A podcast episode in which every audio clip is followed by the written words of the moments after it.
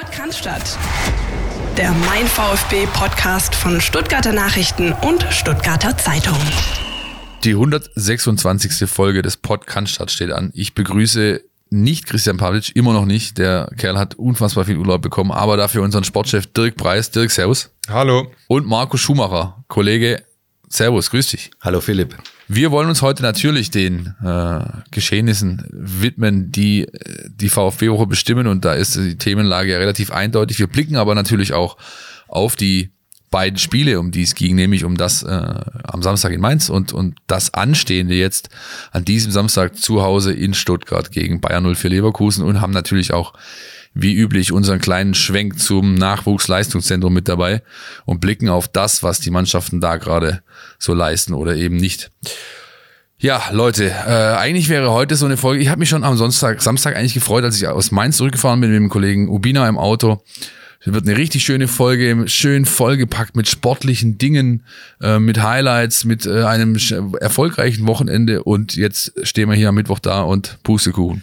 Dort, dennoch möchte ich von euch mal so eine kleine Einschätzung vorab äh, eben haben, wie ihr denn das Spiel gegen Mainz gesehen habt. Was blieb da bei euch hängen? Schuh, fang noch du an, Marco.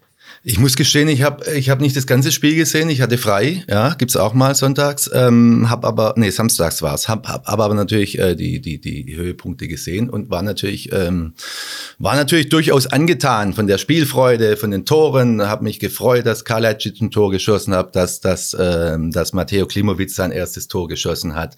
Also ich glaube, das war eine rundum gelungene äh, Leistung, äh, wobei man natürlich eines äh, natürlich äh, in dem Zusammenhang nicht vergessen darf, ist der Mainzer Auftritt, äh, der, äh, ja, wir wissen, was anschließend passiert ist. Deshalb weiß ich nicht, ob wir es zu, zu hoch hängen sollen, äh, war auf jeden Fall ganz wichtig. Das wollen wir nicht tun, richtig. Wichtig war es. Äh, zu hoch hängen wollen wir es nicht. Äh, wie wir mittlerweile wissen, äh, ist die Amtszeit des Herrn Bayerlotzer dann relativ rapide zu Ende gegangen nach dem Wochenende. Dirk, als wir am Sonntag dieses Spiel aufgearbeitet haben, wir beide haben ein Video gemacht, seht ihr auf unserem YouTube-Kanal, ähm, uns dem, dem Ganzen so ein bisschen intensiver gewidmet.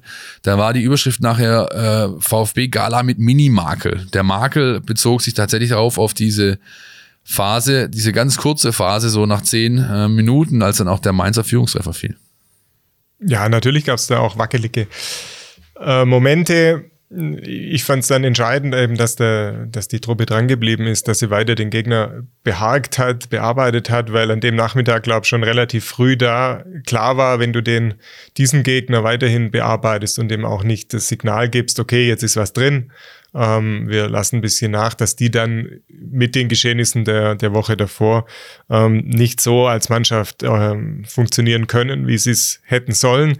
Ähm, deshalb war da klar, wenn du da weitermachst, dich nicht beeindrucken lässt, auch von der von dem Rückstand, äh, der dann wieder aus dem Nichts danach 13 Minuten kam, ähm, dass dann trotzdem was drin ist. Und das hat die Mannschaft, finde ich, in, an dem, in dem Spiel, neben all den gelungenen Angriffen, den schönen Toren teilweise, war das, glaube ich, der, der wichtigste Moment.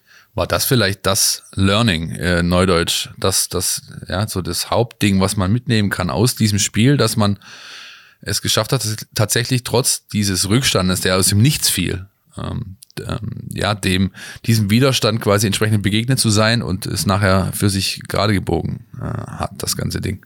Ja, wir wissen ja, äh, dass es dass das, das ganz Entscheidende ist in dieser Saison. Äh, wie schnell lernt die Mannschaft, wie schnell lernen die jungen Spieler dazu, die noch nie in der Bundesliga gespielt haben.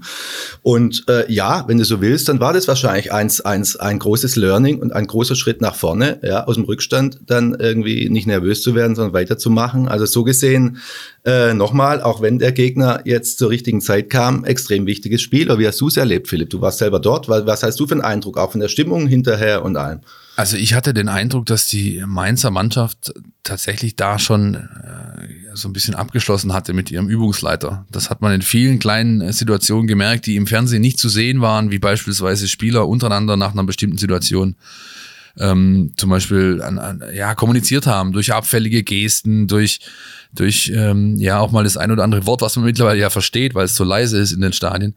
Also das war schon zu bemerken, dass da dass da dass da vieles einfach nicht stimmt und ähm, dementsprechend gebe ich dir recht, äh, Schuh, man darf es nicht zu hoch hängen. Allerdings muss man eben auch sagen, das war schon astrein gemacht vom VfB. Also so die, die Tore rausgespielt, ähm, die Situation erkannt. Du musst es ja auch erstmal umsetzen. Auch das ist ja erstmal was. Also es ist ja schön und gut, wenn du merkst, dein Gegner ist heute nicht auf Augenhöhe, aber dann musst du trotzdem erstmal es schaffen, daraus Profit zu ziehen. Das haben sie geschafft. Und äh, insofern fand ich diesen, diesen Auftritt äh, eine solide Basis für hoffentlich kommende Spiele. Und irgendjemand hat bei Twitter so ein GIF reingestellt, ja, wie Kalajdzic den Ball irgendwie im, im Mittelfeld äh, bedrängt vom Gegner mit der Hacke wei weiterleitet. Ja. Habe im Fernsehen nicht gesehen, sensationell. Sensationell. Sensationell, Junge, ja. sensationell war auch noch, und das bringt uns so ein bisschen zu dem datengetriebenen Blick auf das Spiel. Sensationell war auch noch, dass Kalajdzic noch in der 75. Minute eine 100% Passquote hatte. Mhm. Als Stürmer absolut ungewöhnlich.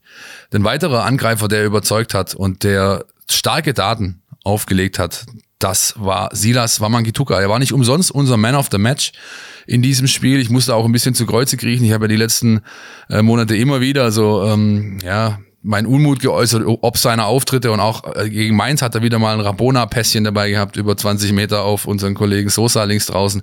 Aber jetzt blickt mal Steffen Görsdorf auf diesen Spieler quasi. Lupe Wamangituka, Institut für Spielanalyse, hat uns ein paar Daten rausgesucht. Am zweiten Spieltag fährt der VfB bei seinem Auswärtsspiel Mainz den ersten Saisonsieg ein. Beim 4 zu 1 Erfolg macht abermals Silas Wamangituka auf sich aufmerksam. Insbesondere natürlich durch seinen Ausgleichstreffer und seine Vorlage zum zwischenzeitlichen 3 zu 1. Am Ende der Partie lautet die Bilanz für den Spieler zwei Torbeteiligungen und drei Beteiligungen an Torschüssen insgesamt.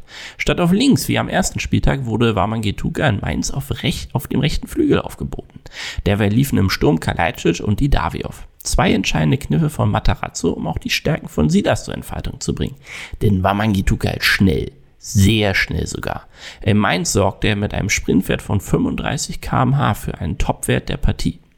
Durch den Wechsel auf rechts entging er jedoch auch einem direkten Duell mit dem ebenfalls flinken Mainzer Rechtsverteidiger Riedle Baku. Kein Zufall, dass eben jener Baku auf Seiten der 05er für den höchsten Topwert in puncto Schnelligkeit sorgte, knapp 33 kmh. Stattdessen ging es für Wamangituka gegen den langsameren Linksverteidiger der Mainzer, Daniel Brusinski. Schnell sein und Schnelligkeit richtig einsetzen sind jedoch zwei unterschiedliche Paar Schuhe. Obwohl er 20 Jahre jung, weiß Silas beides bereits ganz gut zueinander zu bringen. Ein gutes Beispiel dafür gab es nach knapp fünfeinhalb Minuten. Der VfB Stuttgart befindet sich im Spielaufbau. Der Ball kreist einmal durch die Abwehr, von links durchs Zentrum rüber auf rechts zu Stenzel. Unter Druck spielt Stenzel nicht auf Sicherheit, sondern sucht das vertikale Anspiel auf Amangituka auf dem rechten Flügel. Knapp hinter der Mintelinie und mit seinem Gegenspieler im Nacken nimmt der Kongolese den Ball nicht an, sondern legt ihn sich mit dem ersten Kontakt am linken Fuß in die Mitte, dreht auf und setzt zum Tempo-Dribbling im Vollsprint an. Brusinski hat keine reale Chance dran zu bleiben, geschweige denn sie das zu stoppen. Mit schnellen Schritten durchquert war Mangituka die gegnerische Hälfte. Kalajdzic erkennt das Momentum, kreuzt, aber Silas verpasst den Zeitpunkt für das Anspiel bzw. eine Richtungsänderung für einen eigenen Durchbruch durch die von Kalajdzic gerissene Lücke in der zurückeilenden Mainzer Abwehr. Der stattdessen lasch gespielte Ball unter Bedrängnis geht nach außen, wo er dankbar von Brusinski ins Ausgespitzelt wird.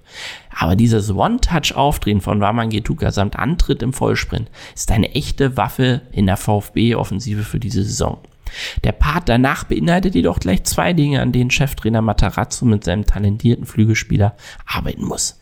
Das intuitive Erkennen von Räumen, die es anzuspielen gilt, um einen Teamkollegen in Szene zu setzen und andererseits Räume zu erkennen und folgerichtig mit Ball am Fuß im Vollsprint zu attackieren, die für Sekundenbruchteile nur geschaffen wurden, wie beispielsweise beim Kreuzen von Kalajdzic. So hätte es womöglich bereits nach sechs Minuten einen richtig torgefährlichen Abschluss geben können. Stattdessen scheut Waman Getuga beide Optionen und verliert dabei zunächst Geschwindigkeit und schlussendlich auch den Ball. Erfreulicher für alle VfB-Fans als auf Wamangituka selbst lief es dann kurz vor der Pause. Dank der Präsenz von Kalajdzic und die Davi im Sturm sah sich die Mainzer Abwehr im defensiven Umschaltverhalten immer dazu gezwungen, zunächst einmal das Zentrum abzudecken und boten war Mangetuga auf diese Weise sehr viel Raum. Die Konsequenz, der wunderbare Abschluss zum 1 zu 1 Ausgleich. Ohne Gegnerdruck. Und das Timing für das optimale Anspiel bewies dann aber noch auch er noch kurz vor Spielende mit seinem Assist auf Klimowitz zum 3 zu 1. Unter dem Strich ein abermals guter Auftritt des jungen Stuttgarter Flügelspielers, der Lust auf mehr macht. Und Fun Fact für alle VfB-Fans zum Abschluss. Nach zwei Spieltagen gaben die Stuttgarter bisher die meisten Torschüsse der Bundesliga ab. 38 Stück. Jetzt müssen nur noch ein paar mehr davon ins Tor für den Klassenerhalt. Beeindruckend soweit, was äh, der Kollege aus dem Kongo da aufgelegt hat. Auch da bleibt natürlich zu hoffen, dass diese Entwicklung, die unbestritten eingesetzt hat von der letzten Saison äh, zum jetzigen Zeitpunkt, dass die weiter vorangetrieben wird. Äh, Dirk, du hast es am Sonntag im, im Video auch gesagt, es geht jetzt darum, diese Entwicklung, äh, da immer wieder kleine Stückchen draufzusetzen, dran zu bleiben, das zu manifestieren. Aber unterm Strich kann man doch schon äh, sagen, vielleicht nochmal als abschließendes Fazit zu dem Spiel, der VfB macht wieder Spaß. Auch gegen Freiburg war es ja so, dass sich das Spiel schon mitgenommen hat, auch wenn es dann nachher nicht von Erfolg gekrönt war. Aber es war doch schon anders als in langen, zähen Phasen der letzten Saison beispielsweise. Ja, absolut. Es ist nicht so, dass sie jetzt sagen, hey, wir sind Außenseiter, wir sind der Underdog, der Aufsteiger, lass uns mal hinten reinstehen und gucken, ob wir mit 0-0 über die Runden kommen und vorne irgendwie ein Glückstor schießen, sondern die wollen schon mitspielen und das sieht jetzt im Moment gut aus. Ne? Gegen Gegner, die es auch äh, zugelassen haben, vor allem eben die Mainzer, aber du hast es schon angesprochen, äh, entscheidend wird in dieser Saison neben diesem Learning, ja, diesem stetigen Entwickeln, eben auch sein, dass du dann da bist, wenn der Gegner dir die Tür aufmacht. Ja, das könnten mal, können mal stärkere Mannschaften sein, die vielleicht ein Spiel äh, zu locker angehen, Probleme haben, unerwartete ähm, oder Verletzungssorgen, sonstiges, dann musst du da sein, dann kannst du auch mal einen größeren schlagen.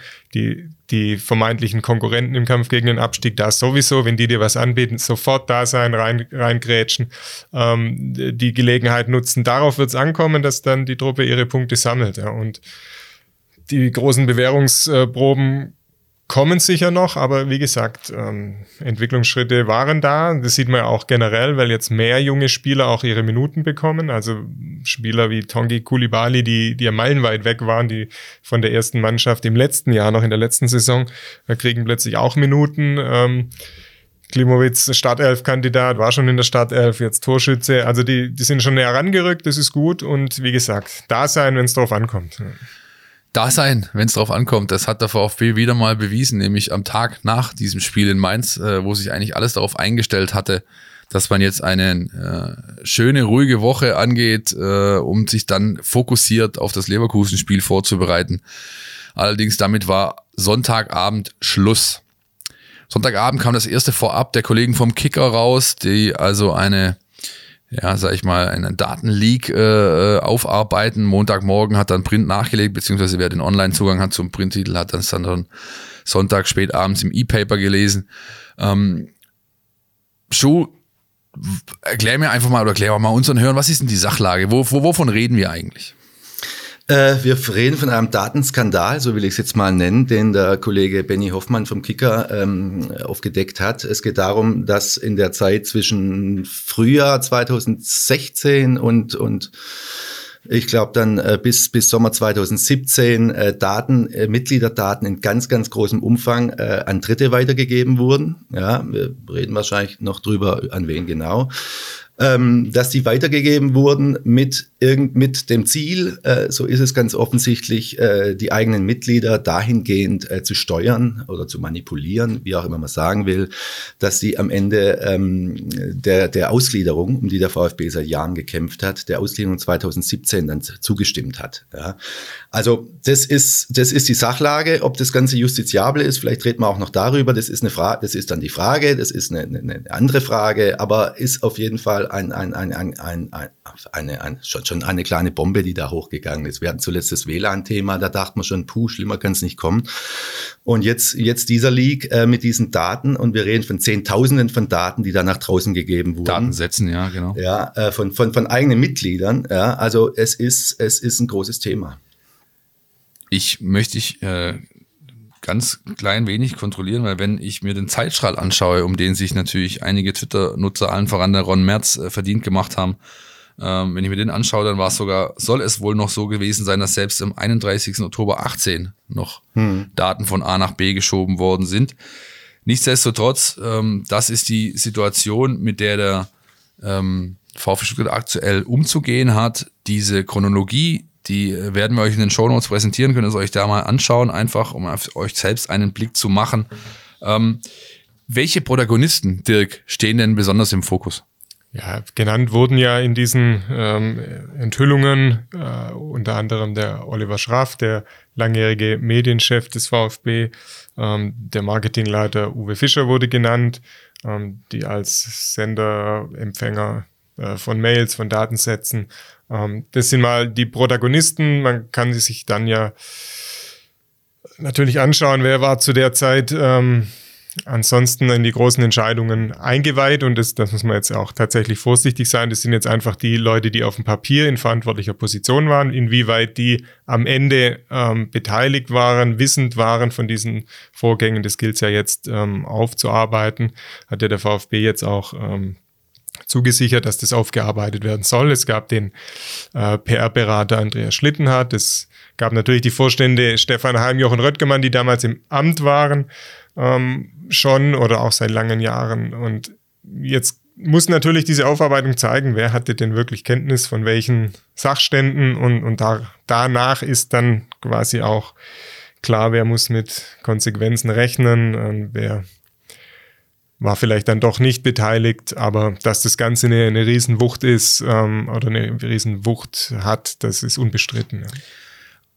Eine besondere Rolle äh, soll der Kollege, du hast gerade angesprochen, äh, Schlittenhardt ähm, gespielt haben, der mittlerweile nicht mehr im Verein ist und äh, aber schon zu Zeiten von Bernd Wahler sozusagen erste Bande geknüpft hat zum, zum Club oder der Club auch mit ihm, der dann als externer Berater sozusagen fungierte.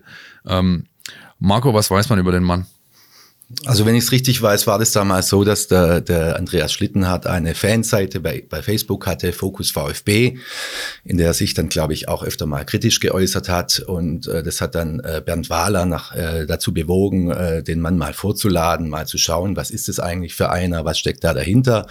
Hat den zusammen mit, mit Olli Schraff, dann äh, haben die sich, glaube ich, kennengelernt und, und sind dann da, äh, darüber eingekommen, äh, gemeinsame Sache zu machen. Sprich, äh, diese, diese Facebook-Seite dann eben äh, zu nutzen, um, um auf möglichst subtile Weise die Botschaften und Interessen des Vereins äh, zu transportieren. Andreas Schlittenhardt, du hast gesagt, ist ein PR-Unternehmer. Er war dann, wie gesagt, seit, seit ich glaube, seit März 2016 für den VfB tätig und ist dann äh, mit dem Rücktritt äh, von, von, von Wolfgang Dietrich, ähm, ist dann auch er ausgeschieden. Diese äh, Kampagne, ähm, die wurde, so soll es zumindest sein, äh, laut den Recherchen äh, in internen Papieren als Guerilla-Marketing bezeichnet. Äh, Guerilla-Marketing mit den eigenen Mitgliedern. Dirk, jetzt mal ganz unabhängig von den handelnden Personen, das ist schon, äh, sag ich mal, schwierig, um es höflich zu formulieren, oder? Ja, natürlich ist es schwierig. Man könnte auch sagen, ein No-Go. Ja, ähm, die, die Mitglieder werden Mitglied und da, um die wurde ja massiv geworben, auch dass die Mitgliederzahlen steigen. Wir haben ja fast 70 oder rund 70.000 im Moment. Äh, die geben ja ihre Daten, um Mitglied zu sein, den Verein zu unterstützen, um natürlich vielleicht auch mal eine Werbepost äh, vom Fanshop zu bekommen, um einen Katalog zu bekommen, um das Mitgliedermagazin zu bekommen, um sich durchaus auch aktiv äh, zu beteiligen, je nachdem, ähm, welche Vorstellung man von seiner Mitgliedschaft hat. Aber natürlich geht man 0,0 davon aus, dass man mit seiner Unterschrift unter den Mitgliedsantrag irgendwie damit rechnen äh, müsst, äh, müsste, dass ähm, die Daten weitergegeben werden, weiter verwendet werden. Und das ist, glaube ich, schon ein, ein großer Vertrauensbruch gegenüber den eigenen Mitgliedern. Wobei wir da äh, ein bisschen aufpassen müssen, glaube ich. Also, dass Daten äh, von Mitgliedern äh, weitergegeben werden, ja, das ist das, also ich, ich kannte mich da vorher auch nicht aus, habe mit diversen Juristen und, und, und Datenschützern gesprochen. Das ist äh, durchaus äh, möglich. Nur muss das dann müssen die eben sach, sachgebunden und, und, und, und, und transparent verwendet werden, was in dem Fall äh, dann äh, nicht der Fall gewesen zu sein scheint. Aber selbst wenn es dann äh, vielleicht dann äh, nach der nach dem nach dem geltenden Recht, äh, wir hatten damals noch nicht die große Datenschutzverordnung von der EU, die es erst seit 2018 gibt. Wenn das damals äh, rein rechtlich und formal formal vielleicht seine, seine Ordnung gehabt hat, dann äh, ändert es trotzdem nichts daran, dass das, dass das äh, natürlich eine Sauerei ist. Ja, es hat eine moralische Ebene, ganz ja, einfach. Eine genau. moralisch-ethische äh, Ebene und die ist natürlich als äh, ja, verwerflich äh, zu, zu kategorisieren irgendwo, ja. Und dann hat das natürlich eine, eine rechtliche Ebene. Du hast, Schuh, äh, du hast mit, äh, du hast ja gerade schon gesagt, du hast mit äh, Experten gesprochen, mit Leuten, die sich da wirklich auskennen, die vom Fach sind. Das Ganze hat auch eine justiziable Ebene, nämlich und glaube, wenn ich das alles äh, richtig überblicke, ist es der die Komponente, dass eben diese Daten auch an Dritte weitergegeben wurden und sogar vielleicht äh, außerhalb äh, der EU, ja, namentlich ist Facebook genannt in den Recherchen der Kollegen. Ähm, was sagen denn diese Experten? Was droht dem VfB jetzt? Wo, wo, worauf muss er sich einstellen? Also ich habe dann am Tag des Erscheinens äh, dieser, dieser Kicker-Recherchen mit dem, mit dem äh, Landesdatenschutzbeauftragten von Baden-Württemberg gesprochen, Stefan Brink, äh, der natürlich auch sehr, sehr hellhörig geworden ist von dieser Recherche und, und oder von, diesem, von dieser Berichterstattung und umgehend angekündigt hat, dass er sich das genau angucken wird, dass er ein Verfahren gegen den VfB einleiten wird und dass er versuchen wird, äh, diesen Fall äh, aufzurollen. Und zwar von ganz vorne. Er weiß jetzt selber nicht, äh, gibt es noch die nötigen Unterlagen, äh, was findet er noch vor? Gibt es einen Datenschutzbeauftragten beim VfB? Wie ist überhaupt der ganze Umgang mit, mit Datenschutz bisher beim VfB gewesen? All das will er, will er dabei rauskriegen, ja, und äh, im Zweifel wird er dann am Ende das Verfahren einstellen, weil es, ähm, dann eben vielleicht doch diesen, diesen Verarbeitungsauftrag äh, gab oder er wird, äh, oder es wird eine Strafe für den VfB geben, die aber dann in einem niedrigen Bereich sein wird, weil wie gesagt, äh, die, die, die äh, Datenschutzverordnung der EU damals damals äh, noch nicht gültig hat, hatte, sondern nur das Bundesdatenschutzgesetz. Und die Experten sagen, in solchen Fällen, damals wurde äh, sehr lax damit gehandhabt. Da, äh, ein Anwalt, mit dem ich gesprochen habe hier in Stuttgart, der meinte, er hat selten erlebt, dass mehr als 5000 Euro Strafe gab. Also ich glaube, äh, das Finanzielle, das ist das kleinste Problem. Das, das, äh, massiv ist natürlich der Image-Schaden. Also ich hatte ja auch nochmal mit dem Experten oder einem Juristen da Rücksprache. Ähm, der hat natürlich jetzt auch keinen äh, direkten Einblick in diesen Fall, ähm, der aber sagt so normal, ähm, ist wohl als wenn es justiziabel wäre, wäre es eine Ordnungswidrigkeit äh, mit äh, maximal 50.000 Euro Bußgeld zu belegen. Und dann gibt es ja aber auch noch die, die Frage der Verjährung. Ja, also normalerweise war es damals, gab's, war es in diesen Fällen wohl so, dass es eine dreijährige Frist gab. Ähm, und da sind wir jetzt auch, wenn man die Zeiträume anschaut, wenn es überhaupt ähm, rechtlich zu belangen wäre, geht es auch nochmal um die Zeiträume und womöglich, äh, dass das Ganze verjährt ist. Rechtliche Dinge sind das. Ähm, moralisch verjähren wird das Ganze wahrscheinlich nicht. Ja, die moralische Ebene, äh, die, die, die, der Image-Schaden, Schuh hat's gesagt. Ähm, jetzt stehst du da, das Kind ist schon im Brunnen gefallen. Natürlich stellt man sich diese Frage halt leider immer erst zu spät, denn, denn wenn die, äh, wenn das Kind in den Brunnen gefallen ist, aber ich stelle sie jetzt dennoch nochmal äh, hier in unserer Runde, wie konnte es denn bitte so weit kommen, Leute? Also wie ist das, wie, wie war das denn so notwendig, ähm, damals äh, im Zuge der Kampagnen rund um die Ausgliederung äh, dann beispielsweise, dass man da so massiv Druck macht, hätte es beispielsweise, also ist mal ganz, na, vielleicht naiv gefragt, aber hätte es vielleicht nicht auch gereicht, ohne dass man ähm, eine datengetriebene Kampagne äh, aufsetzt zur Werbung für die Ausgliederung. Was meint ihr? Ja, das ist ja total hypothetisch, hätte es auch ohne solche Maßnahmen gereicht. Äh, klar ist, dass es ein sehr übergeordnet oder das große übergeordnete Ziel in dieser Zeit war, diese Ausgliederung hinzubekommen. Und ähm, deshalb war das, ja, wie soll ich sagen, ähm, ein Mittel zum Zweck, könnte man sagen. Ähm, ja, natürlich war sich, die waren sich natürlich nicht so sicher, dass das Ganze klappt ähm, mit der, mit den Ja-Stimmen, mit den erforderlichen, äh, die es gebraucht hat, äh, dass wir sagen können, komm, wir machen zwei Informationsveranstaltungen und dann äh, gehen wir in die Mitgliederversammlung, dann wird es schon klappen. Also das ist ja schon klar. Es war ja auch ein strittiges Thema damals, das brauchen wir uns ja auch nichts vormachen, dass da ähm, das auch hätte anders ausgehen können. Ähm, und, und damit haben die natürlich gesagt, komm, wir versuchen mal Dinge. Ich glaube, wir müssen uns da dann versuchen, nochmal in die, in die damalige Zeit äh, reinzudenken. Ja? Und es war ja damals schon so, dass es einen, einen, einen in, in diesen Jahren einen sehr großen Vertrauensverlust in die Vereinsführung gab. Ja? Also es gab wechselnde Präsidenten, wechselnde Sportdirektoren, es gab, es gab äh, sportliche Turbulenzen, alles drum und dran. Also es gab einen ganz großen, ein ganz großes Misstrauen auch der Vereinsführung gegenüber und und äh, ja offenbar ähm,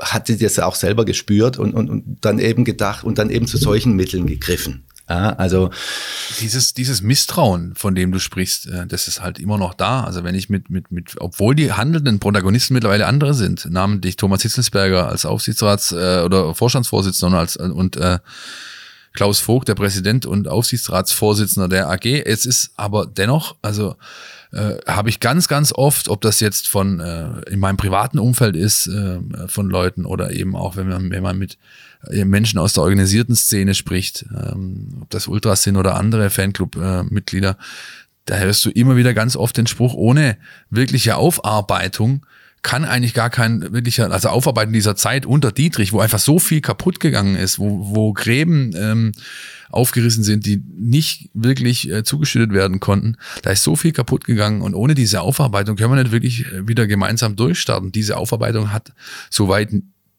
ich das äh, einschätzen kann, bisher nicht stattgefunden. Jetzt wird der Verein ein Stück weit dazu gezwungen. Wie hat denn der Club oder was, wie, jetzt hat er natürlich, wir haben jetzt Mittwochnachmittag heute, am frühen Nachmittag hat der Verein reagiert, hat erste Maßnahmen, nachdem Thomas Hitzelsberger äh, in sozialen Medien noch am Montag um Geduld gebeten hat, er hat erste Ma Maßnahmen bekannt gegeben. Die sind, äh, ja, bring uns mal aufs Laufende bitte. Ja, der Präsident hat sich gemeldet, ähm, hat da eine Aufklärung versprochen, auch mit externer Hilfe. Wie genau die aussehen soll, steht jetzt noch nicht im Detail fest, aber er hat sich an, den, an die Spitze der Bewegung sozusagen ja, gesetzt, richtig, an, an ja. so, so, eine Art Lenkungskreis, ähm, die, die sich zum Ziel gesetzt hat, jetzt diese Dinge wirklich lückenlos aufzuarbeiten. Und dann äh, nebenbei wurde quasi noch betont, dass die äh, mutmaßlich involvierten Personen äh, zunächst auch mal ihr Amt oder ihre, ihre Aufgabe ruhen lassen, äh, bis eben da die Aufklärung vorangeschritten ist. Das sind jetzt mal die Ankündigungen, die es von Vereinsseite, namentlich von Präsident Klaus Vogt gab. Und ich möchte äh, noch mal kurz äh, einen, einen Moment zurückspringen. Äh, diese, dieses Misstrauen der Vereinsführung, glaub, das fokussiert sich natürlich auf die viel in der Wahrnehmung auf die Ära Wolfgang Dietrich. Richtig. Aber ja, ja, genau. wir haben jetzt auch hier gesehen, ähm, dass der Ausgangspunkt schon ein bisschen früher war in dieser ja. Datenaffäre und der sportliche Niedergang, der begann ja auch ähm, schon früher und diese Wechselspielchen auf den äh, verantwortlichen Positionen, der begann auch schon früher. Also da ist in Sachen Vertrauensverlust natürlich äh, schon eine Vorgeschichte da, die sie dann natürlich fortgesetzt hat. Und weil du fragst, ähm, warum hat sich das noch nicht maßgeblich verändert, äh, das verändert sich nicht in einem Jahr oder in einem ja. halben Jahr. Das, alles, was da quasi zählt, sind wirklich Dinge, die nachzuvollziehen sind, die zu beobachten sind über einen längeren Zeitraum. So wie du sagst, ähm, wenn eine Mannschaft mal zweimal gewinnt, sagst du auch nicht, okay, das ist jetzt die Top-Mannschaft, sondern da muss sie eben zehnmal gewinnen oder mal zwei Saisons hintereinander gut spielen. Dann sagst du, okay, die sind jetzt gereift zu einer Top-Mannschaft. Und dieses Vertrauen muss sich der VfB in auch durch, auch mit den handelnden, neuen handelnden Personen, aber auch eben erst erarbeiten, dass da mal wirklich gesagt wird, okay, komm, jetzt können wir wieder ein Stück weit unvoreingenommen dem, dem Ganzen zustimmen. Wie schwer Schuh wiegt dieser Rückschlag, sage ich jetzt mal, ne? Wenn denn, äh, sage ich mal, äh, unter Hitzelsberger Vogt hat der Verein doch deutlich an seiner äh, an seinem öffentlichen Bild geschraubt, ja, ob das äh, Kleinigkeiten sind wie Trikots, die aus aus ähm, ähm, recyceltem Plastik gemacht werden oder ob das äh, in meinen Augen größere sind wie eine klare Positionierung hinsichtlich äh, Dingen wie Homophobie, Ausländerfeindlichkeit und hm. so weiter. Also wie, wie schwer wiegt dieses, wie, wie, wie, wie schwer wiegt dieser, das ist ein Rückschlag, ich kann es nicht anders benennen. Wie, nein, wie schwer nein, wiegt das? Ich, ich, ich würde es ich würd's, ich würd's nicht als Rückschlag äh, bezeichnen und sehen, sondern eher als große Chance für den Verein. Ja, also der, die, die handelnden Personen, die es jetzt gibt, die Verantwortungsträger, die dann äh, damals eben noch nicht äh, zumindest, so, zumindest so eng gearbeitet haben. Auch Hitzelsberger war schon da, aber ich gehe davon aus, dass der, äh, der war weit weg damals von solchen Dingen. Klaus Vogt sowieso, er war noch gar nicht da. Also ich glaube, dass die das als, als große Chance begreifen können, jetzt äh, tatsächlich diese, diese, diese ganzen Dinge aufzuarbeiten. Ja, also ich glaube, wir sind uns einig, es ist, es ist vieles schiefgelaufen, auch äh, gerade was Themen wie Transparenz betrifft, was was irgendwelche Hinterzimmergeschäfte äh, betrifft. Also da ist schon, da ist schon viel, viel, äh, viele Dinge gelaufen, äh, wo man die Mitglieder, ich will nicht sagen, naja, wo, wo, wo man sie eben vielleicht dann auch, wo man die Wahrheit so hier und da vielleicht ein bisschen gebeugt hat, ja, und, und eben im eigenen Interesse, die, um diese Ausgliederung, Ausgliederung durchzukriegen. Und, und jetzt besteht eben die große Chance, äh, damit, damit jetzt endgültig äh, reinen Tisch zu machen, ja. Deshalb äh, sehe ich das als große Chance und eine große Chance, äh, glaubwürdig wieder zu werden. Und, und ähm, die Chance sollten sie nutzen.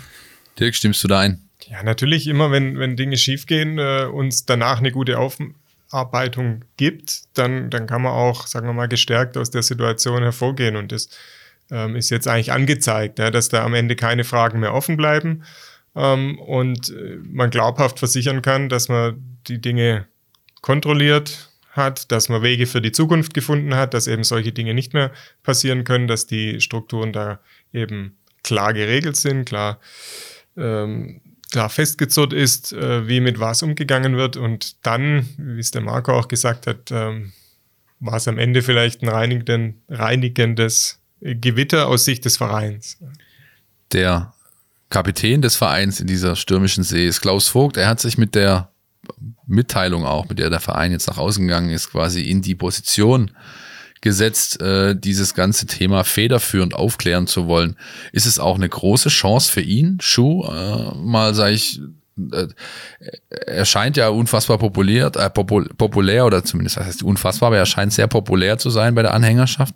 Ist das jetzt vielleicht auch nochmal eine Chance für ihn, deutlich ein Profil zuzulegen und dann auch vielleicht hinsichtlich der, ja irgendwann mal sollte es die Corona-Situation zulassen, äh, folgenden Wahl äh, entsprechend nochmal zu positionieren? Auch da, ja, absolut. Gewaltige Chance für Klaus Vogt. Also er ist ja bisher in Erscheinung getreten. Er ist jetzt, glaube ich, seit gut neun Monaten im Amt, ist bisher in Erscheinung getreten als, als, als, als Fan ja, äh, mit der mit, mit, mit Fanschal auf der Tribüne saß und dem er abnimmt. Er ist wirklich dunkelrot und hat Herzblut. Er ist in Erscheinung getreten, auch als, als sagen wir mal, äh, Ver Verfechter für den Frauenfußball. Er ist in Erscheinung getreten als Repräsentant äh, des Vereins, hat neulich ein Schild aufgehängt im, im, in der Stadtmitte, in dem Haus, wo der VfB gegründet wurde, 1893 oder beziehungsweise der Vorläufer vom VfB. Aber alles Dinge, die, sagen wir mal, so ein bisschen, bisschen, bisschen Orchideenfächer sind, ja, möchte ich mal sagen. Ja, und ähm, aus dem inneren Zirkel äh, der Entscheidungsträger in der AG, da hat man ihn bisher, äh, sagen wir mal, äh, so ein bisschen ferngehalten. Ja, also da hat er noch keinen so richtigen Zugang gekriegt. Und jetzt ist es für ihn natürlich die ganz große Chance, Profil zu gewinnen. Ja, also es war für, für ihn das einzig Richtige. Äh, das ist ja auch sein Thema jetzt. Er ist selber Fan, Mitglied, er, ist als Vertreter der Mitglieder, ja, er ist Fanaktivist gewesen. Also das ist sein ureigenes Thema jetzt und da hat er jetzt wirklich die große Chance, Profil zu gewinnen, nach außen, aber auch Einfluss nach innen. Ja. Könnte das, ähm, da schaue ich jetzt auch mal in euer beide Richtung, könnte das für ihn eine Dimension annehmen, wie es beispielsweise, also keine Ahnung, Staud hatte das Stadion, äh, Dietrich hatte die Ausgliederung, so hatte irgendwie jeder Präsident hatte so seine, sein, sein Hauptthema äh, irgendwie und dass es sich verdient äh, gemacht hat oder machen wollte, je nachdem, wie man es, aus welchem Blickwinkel man das sieht könnte dieses Thema, sag ich mal, das, das Aufarbeiten der, der eigenen jüngeren Vergangenheit, das Neuausrichten ähm, des Clubs für die Anforderungen, die die Zukunft bietet, könnte das für Vogt ein, ein Thema von so einer Dimension werden? Das ist ja jetzt nicht so habhaft wie ein Stadion, das steht halt da, das sieht jeder, das kann man anfassen. Wie seht ihr das?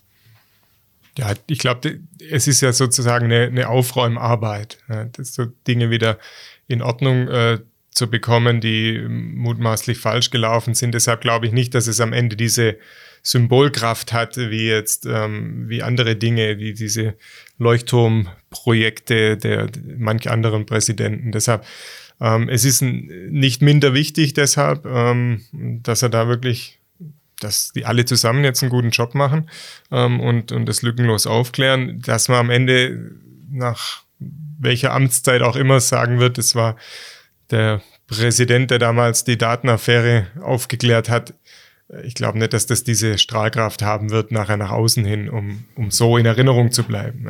Aber wenn man es in, in einen größeren Zusammenhang setzt, wenn das dann vielleicht der Präsident ist, der, der dafür gesorgt hat, dass es, dass es eine andere Kultur gibt im Verein, ein, eine, eine, eine andere Offenheit, ein anderes Miteinander.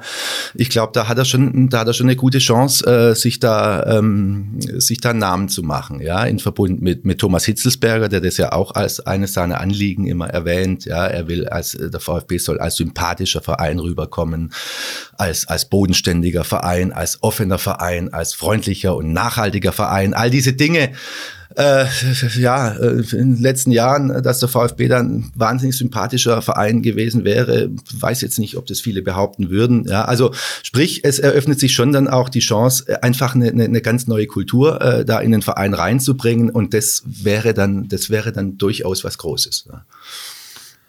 Das ist doch ein schöner Schlusssatz für den Blog, außer ihr beiden habt noch was, was ich vergessen habe zu erwähnen. Deine eigene Meinung. Was ist denn? Meine eigene Meinung. Meine eigene Meinung zu, zu ich, ich habe sie hier und da schon ein bisschen anklingen lassen. Ich finde es, ich finde es äußerst verwerflich, wie der Club, uh, unabhängig der handelnden uh, Personen, uh, mit dem größten Schatz, den er hat, nämlich seine Anhängerschaft, umgegangen ist oder offensichtlich umgegangen ist in den letzten Wochen und Monaten, Jahren. Ja. Ähm, ich glaube, dass diese, dass diese Situation, so wie sie jetzt herrscht, tatsächlich sich zu einem, äh, zu einem Leuchtturmprojekt auswachsen kann, weil die Dimension ist, glaube ich, größer, zumindest schätze ich sie so ein, als es momentan so ein bisschen auch rumkommt. Auch wenn ich zum Beispiel unsere, unsere Kanäle sehe. Wir, normalerweise ähm, spielen sie schlecht, quillt unser ähm, ähm, Leserbriefkorb über. Ja? Die, die Kommentarspalten sind voll, die, die, ähm, die Diskussion äh, wird emotional teilweise hitzig geführt. Jetzt bei diesem Datenschutzthema irgendwie erweckt es für mich so den Eindruck, klar, bestimmte Blasen äh, außen vor gelassen, äh, da wird hier und da schon auch hitzig drüber diskutiert und auch kontrovers, aber wenn ich mir so diese klassischen Indikatoren anschaue, E-Mails, Leserbriefe, äh, Kommentarspalten, dann scheint das Thema doch nicht so die Tragweite bei der Anhängerschaft zu besitzen, wie es meiner Ansicht nach der Fall sein sollte. Denn, wie gesagt, Daten sind ein sensibles Gut und Datenschutzgrundverordnung hin oder her, EU-Regel hin oder her. Ähm, halte ich es für verwerflich tatsächlich, äh, wie man mit diesem Gut umgegangen ist von VfB-Seite aus. Datenschutz ist natürlich ein sperriges Thema. Ja, ja, ja ist, kein, ist, ist kein halt populäres Thema, ist ein Thema, das die Leute eher nervt, wenn sie immer die Cookies wegklicken und irgendwas akzeptieren ja. müssen. Ja. Deshalb grundsätzlich ist Datenschutz nicht sexy, ja, und, und, wird man sehen, was jetzt noch daraus wächst, ja, aber ist, ist im Prinzip für den VfB und auch für uns völlig irrelevant, äh, für, für uns jetzt nicht, aber für den VfB ist es völlig irrelevant, ob das jetzt draußen die Massen bewegt oder nicht. Also die müssen schauen, äh, die müssen schauen, dass sie, dass das alles äh, blitzsauber auf, aufarbeiten. Ja, ist ja. vielleicht aber auch ein Vorteil, weil man kann es ruhiger angehen, denn ja, wenn, ja, wäre, richtig, der, ja. wäre der Gesamtdruck irgendwie höher. Wenn ich jetzt, also auch national hast du halt kein äh, kein, ist das nicht großartig Thema, äh, zum Thema gemacht worden von Kollegen von uns, wo sie denn auch arbeiten. Ja, ähm, da ist dann geht's dann eher darum, äh, dass Osan Kabak seine Qualitäten als Lama unter Beweis gestellt hat oder eben, dass Manuel Baum äh, jetzt versucht, die Schalker irgendwie zu retten und was da eben sonst noch alles. Ja, also das ist schon, ich finde diese Diskrepanz äh, schon erwähnenswert irgendwo. Ich bin wirklich aber auch sehr gespannt, wie es sich ausgeht und ich bin auch deiner Meinung, die Chance ist größer als das Risiko. Ja? Äh, in dem Fall äh, da wirklich zu gewinnen an Profil und an auch an Vertrauen äh, wieder zurück ja? von Seiten seiner Anhänger. Jetzt aber, jetzt kommen wir mal zu einem kleinen, kurzen, knackigen Jingle. NLZ News. Neues von den Nachwuchsmannschaften. Unser NLZ Newsflash. Ich stelle die Frage ganz provokant in die Runde, weil ich die Antwort schon kenne. Wer von euch war am Wochenende bei dem Jugendspiel vom VfB? Hat eins gesehen? Schwierig. Ich auch nicht. Denn die waren alle auswärts, äh, zumindest äh, von U17 und U, äh, ähm, U19 waren sie einen Ticken weiter weg. Einmal in Hoffenheim. U17 hat verloren den äh, das Duell mit den, mit den Kollegen aus dem Kraichgau und zwar mit 1 zu 2 sind sie auf dem achten Platz und haben am Sonntag, da bietet sich die nächste Chance, das ist Sonntagmorgen 12.30 Uhr im Schlienstadion, kommt der FC Bayern, seines Zeichens Tabellenführer der noch jungen Bundesliga-Saison in der U17-Bundesliga, kommt vorbei nach Stuttgart. Wer also mag, Karten über den Online-Shop der Stuttgarter könnt ihr die ähm, im Vorfeld euch besorgen. Ich glaube, 400 Karten wären verfügbar gemacht für das Spiel am Wochenende. Die U19 hat mit 3 zu aus, auswärts gewonnen in Saarbrücken im schönen Saarland. Vierten Platz jetzt und hat jetzt Länderspielpause. Aber zwei Punkte, sechs, äh, zwei Spiele, sechs Punkte. Ja. Zwei Spiele, sechs Punkte, richtig, ja, genau. Mit, also deinem, mit deinem Freund Jordan Meyer als Kapitän, der, den, äh, der jetzt beide Spiele ähm, durchgespielt hat nach seiner langen, langen Verletzungspause und äh, das offensichtlich auch ganz gut gemacht hat. Die haben Länderspielpause jetzt und da wartet dann auch das Spiel gegen die Bayern und zwar am 16.10 Äh, um 18.30 Uhr, das ist ein Freitagabend. Ich schlage also hiermit hochoffiziell einen kleinen Redaktionsausflug Da vor. sind wir dabei. Ja. Ja, Freitagabend, 16.10. Am nächsten Tag ist das Auswärtsspiel des VfB Stuttgart in Berlin, dass man da äh, mal vorbeischaut und sich die, die Jungs dann da anschaut. Und vielleicht, wer weiß, ist Du bis gibst, dahin. du gibst die Wurst aus? Oder? ich gebe die Wurst aus. Ja, Sehr wobei die, jetzt Ja. muss ich auch sagen, also das muss ich jetzt mal, um das hier ein bisschen äh, äh, das, ähm, äh, auch erwäh zu erwähnen, die Jungs von der Schräglage, die da unten das Catering machen, auch im Schliens, die bieten auch immer ein vegetarisches Gericht an. Ich kann das nur empfehlen. Ich habe das die letzten Wochen ein paar Mal gegessen. Das kann man schon mal machen und damit ist die Schleichwerbung in dem Fall auch abgeschlossen. Mit Mineralwasser, oder? Mit Mineral, natürlich mit Mineralwasser. Dirk, wir haben mit dem Fahrrad unterwegs. Da man- Das ist 0,0 äh, und glaube ich, da gilt auch da die Regel. Ich würde trotzdem die Wurst nehmen und Dirk zahlt das Bier. Dann sind wir, sind wir uns auch da einig. Sehr gut, sehr gut, sehr gut. Ähm, ja, äh, U21, Dienstagabend erst gespielt, sind seit drei Spielen sieglos, wenn man das Spiel mit reinnimmt äh, gegen die TuS Koblenz, das wegen einem positiven Covid-19-Fall im Kader der Koblenzer ausgefallen ist, äh, sind es eigentlich schon vier Spiele, aber drei, Vier- vier Spiele wären es gewesen, ja, äh, in denen sie hätten ungeschlagen bleiben können. Jetzt sind es seit drei Spielen. Nee, du hast sieglos gesagt. Das Ja, sagt- sieglos, Entschuldigung, ja, ungeschlagen war, Ja. das ist vollkommen richtig. Dankeschön. Ähm, die haben gegen äh, den FC Astoria Waldorf gewonnen im Dietmar-Hopp-Stadion am Dienstagabend mit 1-0 und zwar durch einen Neuzugang, nämlich äh, Marco Wolf, der Junge von Leverkusen, der scheint ein ganz guter Griff zu sein. Der hat sich innerhalb von zwei Wochen, seitdem er da ist, äh, der hat die letzten Wochen, Monate kaum Wettkampfpraxis, hat sich einen Kaderplatz, einen Startelfplatz verdient gehabt und hat gleich auch mal das siegbringende 1-0 erzielt. Da steht die Mannschaft also auch klettert ein bisschen, äh, steht nicht mehr ganz unten auf den sechs Abstiegsrängen, die es gibt in der Regionalliga, sondern äh, arbeitet sich so ein bisschen ins Mittelfeld. Ich glaube, jeder Punkt tut da Not für die junge Truppe von Frank Fahrenhorst. Gut. War das der, der Junge mit, den, mit dem ernsten Blick auf dem ersten Präsentationsfoto? Richtig, genau. Das war der Junge mit dem ernsten Blick, dem sie dann gesagt haben, bitte lächel doch mal fürs Zweite. Ja. Und dadurch ist dann das zweite Foto entstanden. Ja, das ist halt der Killerblick. Ja, Ja, ja, ja klar. Er muss fokussiert, ja, die Jungs, die fokussiert. Nein, also war, ähm, war doch ein ganz, ähm, ganz okayes Wochenende für die Jugendmannschaften. Und dann ist aber auch da natürlich zu beweisen, dass es so weitergehen ähm, muss irgendwie, ja, um die Saisonziele zu erreichen. Wir wollen zum anstehenden Spiel kommen. Jetzt am Wochenende Bayer 04 Leverkusen schaut vorbei. Und bevor wir jetzt so ein bisschen in die Diskussion einsteigen hier drin, hören wir uns erstmal an, was der Kollege Jonas Bischofberger, unser Taktikexperte, zu sagen hat. Die Mein VfB Taktiktafel. Hier geht's ins Detail. An Bayer Leverkusen wird sich der VfB noch gut erinnern aus dem Pokal in der letzten Saison. Damals hat der VfB ganz klar die Rolle des Underdogs eingenommen und hat mit einer guten Konterstrategie auch die ein oder andere Schwäche in der Defensive der Leverkusener aufgedeckt. Diesmal begegnen sich die beiden Teams auf Augenhöhe in derselben Liga. Und äh, Leverkusen hat defensiv immer noch ein paar Schwächen. Aber wie damals versuchen sie eben ganz viele Ansätze des Gegners schon im Keim zu ersticken mit einem sehr hohen Pressing und einem sehr aggressiven Gegenpressing. Und äh, das macht Leverkusen zu einer sehr dominanten Mannschaft, die äh, ständig den Ball jagt. Und äh, sobald sie ihn haben, versuchen sie dann eben in ihr Ballbesitzspiel zu finden und daraus dann äh, sehr viel Tempo zu entwickeln. Da wird es interessant sein, ob der VfB, der ja mit schon viel Selbstvertrauen und Ballbesitz eigentlich auch äh, in die Saison gestartet ist, da ein anderes Gesicht zeigen wird als im Pokal.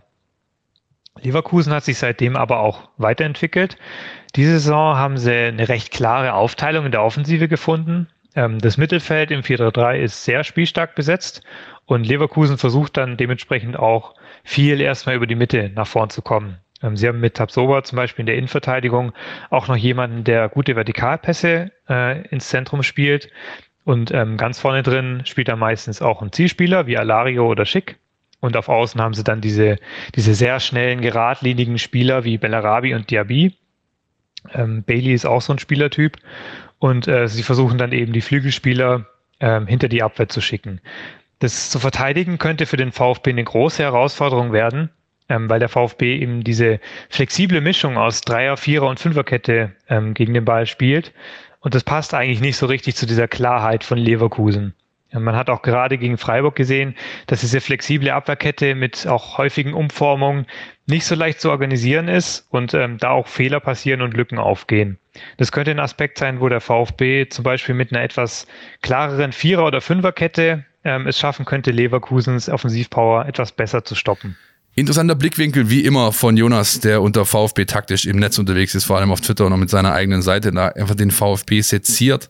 Ähm, was tatsächlich auch auffällt, äh, Leute, und das, äh, das finde ich schon so ein bisschen atypisch für, für eine Bosch-Mannschaft, wenn man so sieht, der, die machen bisher relativ wenig. Äh, normalerweise gehen die Spiele unter Beteiligung von Mannschaften mit Peter Bosch gerne mal 5-4 aus. Jetzt hat Leverkusen einmal 0-0, einmal 1-1 gespielt. Für mich ein, ein klarer Indikator dafür, dass die Truppe noch nicht so ganz in, in, in Tritt gekommen zu sein scheint und aber auch dafür, dass sie natürlich mit Havertz und Volland mal schlanke 60 Scorerpunkte verloren haben. Wie seht ihr's? Ja, sind, also Volland war ja auch lange verletzt in der vergangenen Saison, aber Havertz war natürlich ein Fixpunkt der Truppe und Volland glaube ich auch nicht, nicht ganz unwichtig für die Mannschaft, nicht nur auf dem Spielfeld, sondern auch drumherum. Und ist ja oft so, ja, wenn so ähm, prägende Spieler dann den, den Club verlassen. Ähm, also Havertz war ein prägender Spieler, obwohl er ja noch extrem jung ist, aber die letzten ein, zwei Jahre hat er sich da eben in die Rolle gespielt.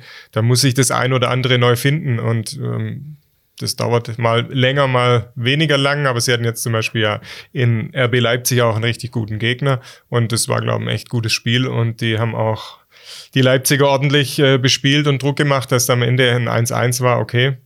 Aber ich glaube, da äh, wächst schon wieder was Neues heran, auch ohne Havertz und Volland. Marco, Prüfstein zur rechten Zeit.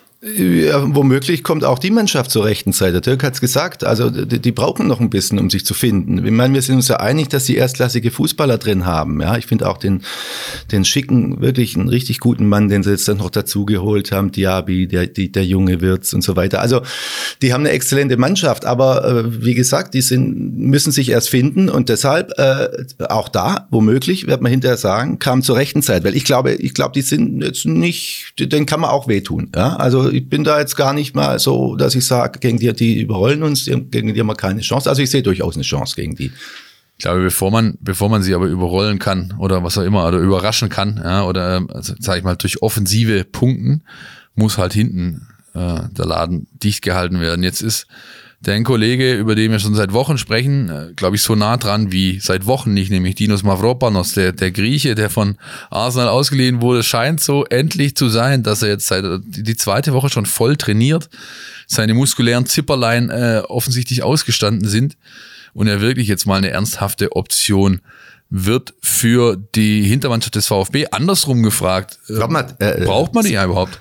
Äh, äh, spricht man tatsächlich Mavropanos Mavropanos haben ja meine griechischen ah, Freunde okay, gesagt, interessant, gut, dass ja. du das sagst, ja. Entschuldigung. Also kann, es kann auch falsch sein, die können mich auch, die können mich auch äh, geleimt haben. Die ja, nee, aber ich, ich, bei, bei, mir ist er so gedanklich als Mavropanos, äh, also ja, ja, ja, das die, machen ja die viele. Betonung machen, auf dem, ja. auf dem A da das, hinten. Das machen aber, ja viele, aber mein, aber mein, du hast dich erkundigt offenbar. Mein Freund, ja? mein Freund Kiki, äh, mit dem, äh, mit dem ich am Donnerstagabend bei den alten Herren vom SV Eintracht zusammen gekickt habe, äh, mein Mitspieler in der Me letzten Meistermannschaft des SV Eintracht übrigens von vor sechs Jahren, äh, Kiki hat klar gesagt, den spricht man Mavropanos aus. Okay. Aber äh, ja, vielleicht hat er sich auch nur einen Spaß erlaubt, weil, weil er wusste, ich rede jetzt hier drüber und jetzt kann er mir am nächsten Donnerstag, wenn ihr die Folge hört, ab 17 Uhr donnerstags abends in der Kabine vom SV Eintracht eine lange Nase drehen. Wir werden es erleben. Aber worauf, worauf ich eigentlich kommen wollte, ähm, braucht's denn also ist es denn notwendig, eine, eine, umzustellen, sage ich mal? Brauchst du die Alternative des, des Kollegen aus Griechenland?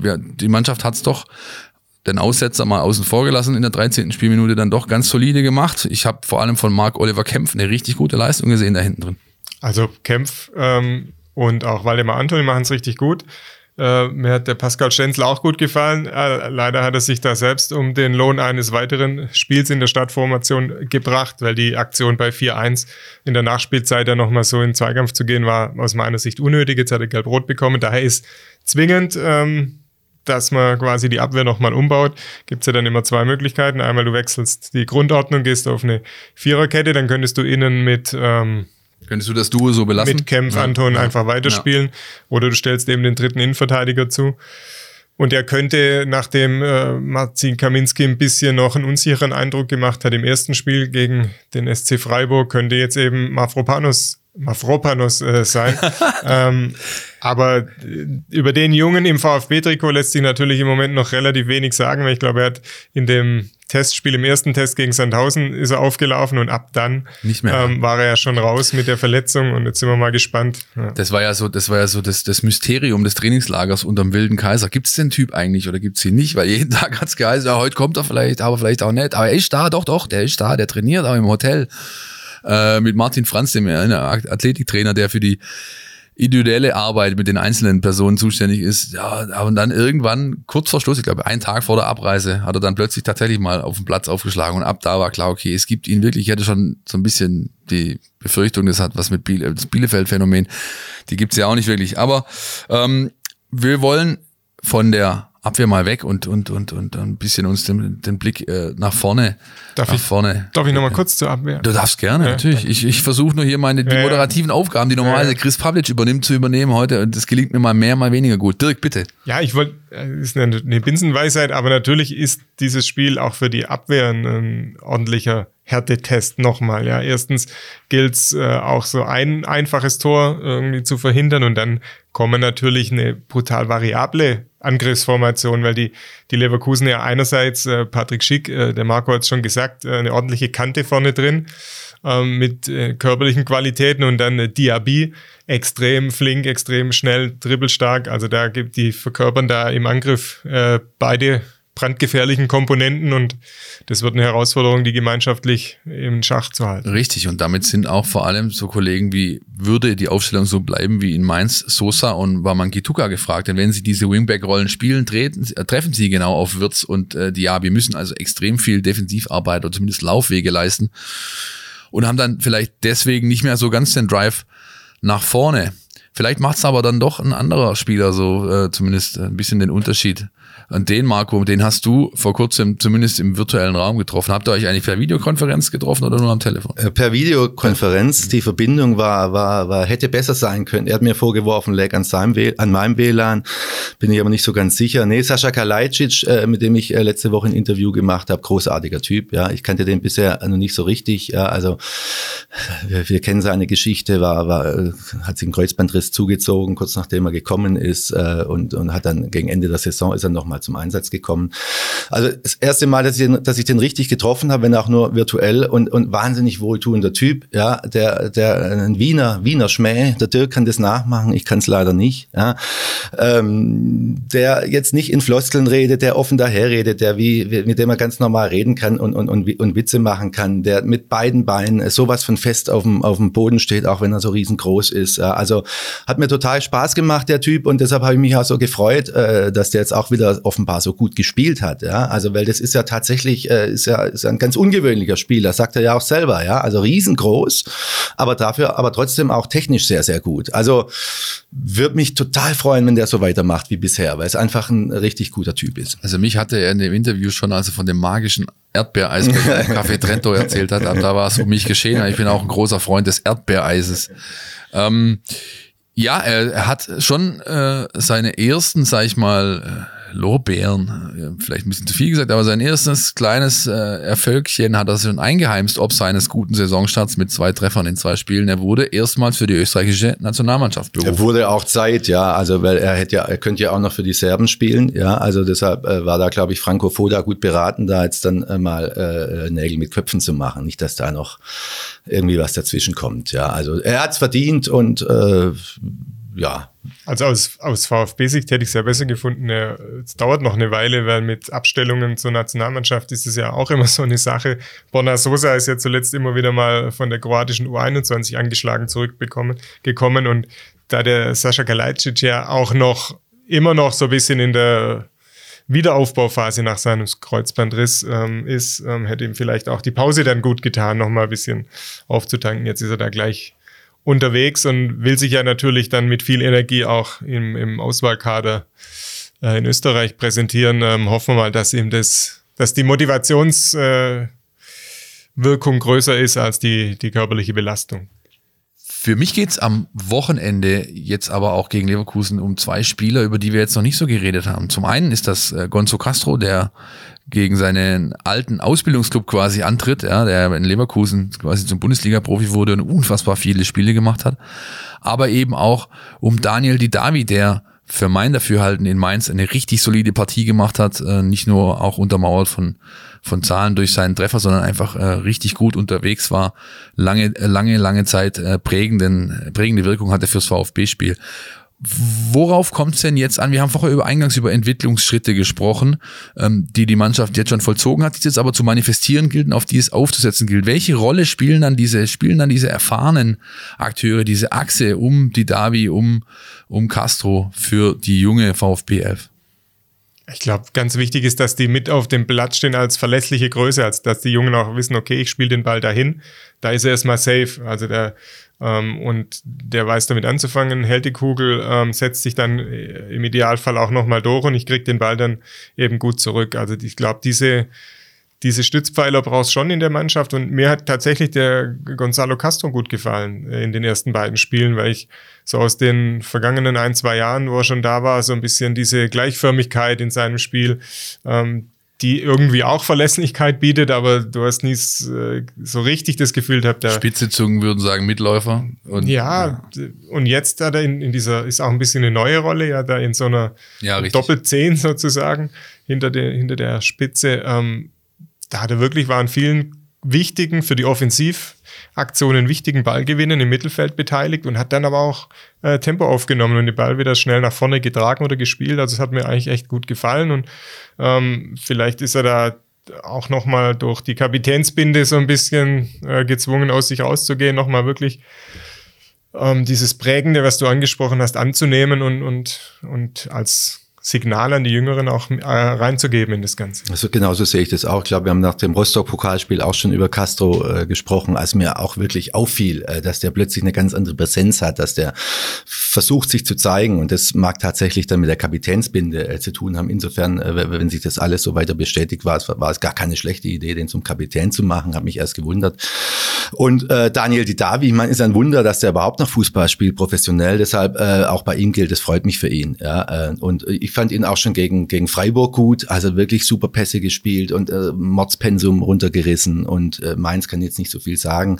Aber wenn er fit ist und wenn er Bock hat und dann wissen wir ja, zu was er in der Lage ist und, und auch da äh, gilt, hoffen wir mal, dass er, dass er lange fit bleibt. In Mainz, Mainz gab es die Situation, da saß ich mit dem Kollegen Obina auf der Tribüne, da ist er angelaufen, hat den Ball getrieben, Angriff initiiert, dann irgendwie ging ihm dann so ein bisschen der Esprit oder die Idee aus, hat dann mit so einem komischen Chipball den irgendwie in den 16 reingespielt.